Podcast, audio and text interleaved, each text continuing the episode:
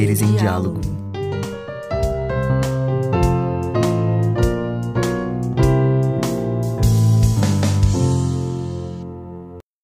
Olá a todos os ouvintes da Rádio Uni.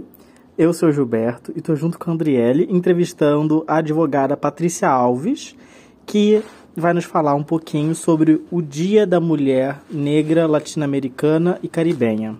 Boa tarde a todos, boa tarde Patrícia. Meu nome é Andriele. Eu gostaria de saber o que foi feito na cidade de Bagé alusivo ao Dia Internacional da Mulher Negra Latino-Americana e Caribenha e como e onde foi feito. Olá, meu nome é Patrícia Alves, eu sou advogada. Atualmente sou a presidente da Comissão de Igualdade Racial da OAB Subseção Bagé e também sou uma das líderes do Comitê de Igualdade Racial do Grupo Mulheres do Brasil, Núcleo Bagé.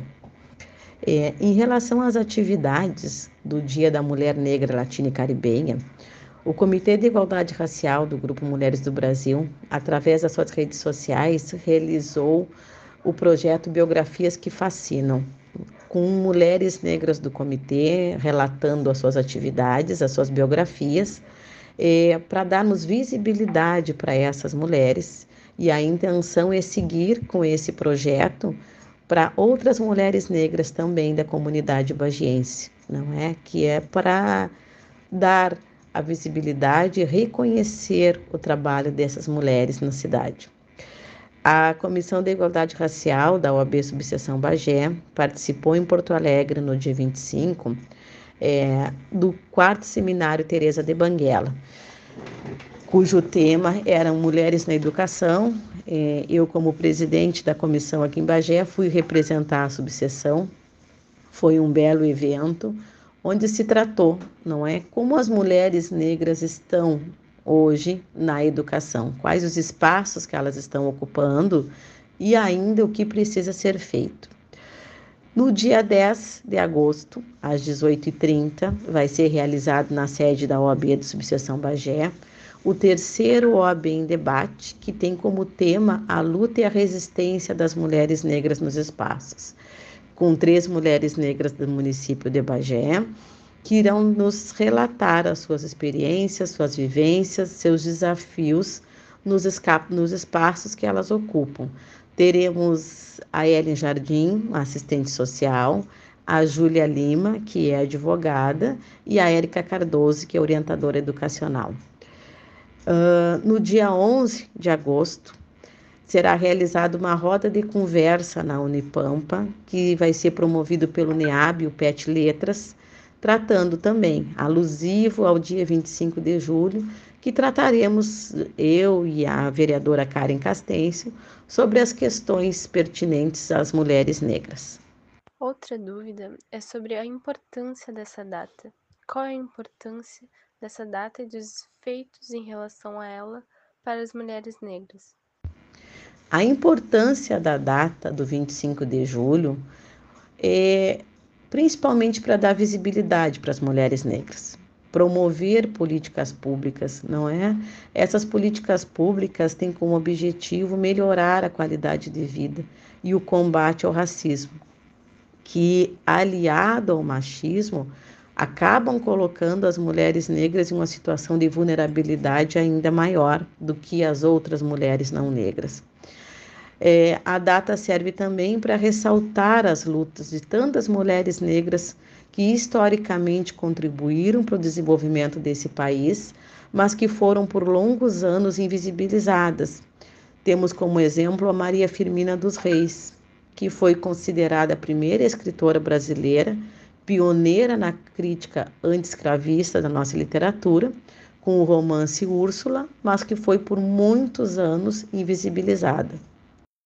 E como os nossos ouvintes do podcast da Rádio Uni podem contribuir com o tema? A forma de contribuir com o tema, um dos primeiros passos seria desconstruir estereótipos que recaem sobre as mulheres negras. É, um deles, por exemplo, seria de que somos naturalmente fortes. Esse estereótipo acaba desencadeando uma ausência de afeto, ausência de cuidados, porque sobrecai sobre a mulher negra aquele perfil de que elas tudo suportam, tudo aguentam. E o que, que esse, esse estereótipo acaba fazendo com que é, silenciam as nossas dores e as nossas emoções, como se nós não tivéssemos sentimentos, como se nós fôssemos somente corpos capazes de suportarem dores físicas e dores emocionais também. Outro ponto é a objetificação e hipersexualização dos corpos das mulheres negras, que acabam contribuindo muito para a violência física e sexual, porque por considerarem que nossos corpos não merecem respeito, é? merecem menos respeito que, outro corpo, que os outros corpos de mulheres não negras, nós acabamos sendo as maiores vítimas de violência sexual, de violência doméstica, de violência obstétrica, como se os nossos corpos tivessem menos valor. Muito importante para essa desconstrução é entender que a capacidade intelectual da mulher negra é a mesma de que qualquer outra mulher. Ah, apesar de que, infelizmente, o racismo estrutural ele contribui muito é, para a associação de baixa intelectualidade às mulheres negras, essa não é a realidade. O que nos falta é oportunidade, porque capacidade nós temos de sobra, não é? Mas infelizmente as oportunidades no mercado de trabalho, na educação, ainda para as mulheres negras, elas são inferiores. E no mercado de trabalho, quando se ocupa um cargo, um espaço, invariavelmente a remuneração das mulheres negras é inferior ao homem branco e também às mulheres brancas. Outra maneira de se contribuir é não reproduzir expressões racistas, não usar do racismo recreativo para depreciar mulheres negras, não é? O que, que é o racismo recreativo? É o deboche, é atribuir à pessoa negra aquele divertimento, né? Sendo que esta diversão, na maioria das vezes, é de uma forma que deprecia a raça negra. E o racismo recreativo sobre as mulheres negras tem um peso duplo ainda, porque vai muito na questão da hipersexualidade. Por exemplo, nós temos é, o personagem que foi criado Nega Maluca, né? que ganhou por muitos anos destaque no, no carnaval em todo o país. Né? O que, que é a Negra Maluca? É a representação é, exacerbada e totalmente estereotipada da mulher negra. Ela é preta, pobre, descabelada, a sua sexualidade é explorada, é exposta, hipervalorizada e ela é sorridente ao extremo. E que muitas vezes isso pode representar uma falta de, uma falta de senso crítico diante das mazelas da vida. Seria como se aquela mulher negra que resiste a dificuldades com um sorriso no rosto, independente do que aconteça, ela nunca vai parar de sorrir. Aí reforça o que nós já falamos, que ela tudo suporta, não é? Então, projetar nas mulheres negras um comportamento passivo, sorridente, que absorve as dificuldades e as mazelas da vida com risos e tolerância, priva até mesmo a liberdade de cada mulher de exigir o direito de dignidade e de respeito. Então, precisamos ter muito cuidado com essa questão do racismo recreativo sobre as mulheres negras. Outra forma não é, é utilizar dos espaços que ocupam para afirmar o respeito que todas as mulheres devem ter. Quando nós falamos mulheres, nós estamos incluindo as mulheres negras, porque infelizmente o racismo, por muitas vezes, nos exclui. É, então, contrariam o sistema racista e machista e afirmam que todas as mulheres merecem respeito, dignidades e oportunidades.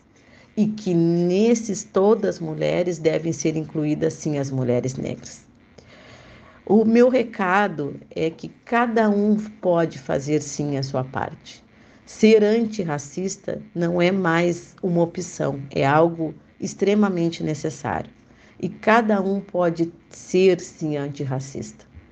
É, denunciando um preconceito, evitando expressões racistas, não reproduzindo, alertando um amigo, um amigo que aquele tipo de comportamento é um comportamento racista.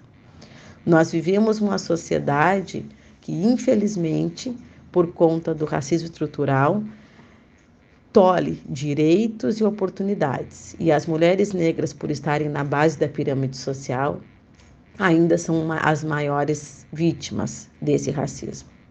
Então, que possamos seguir juntas e juntas, independente de gênero e raça, combatendo essa doença que é o racismo que faz tanto mal para a nossa sociedade.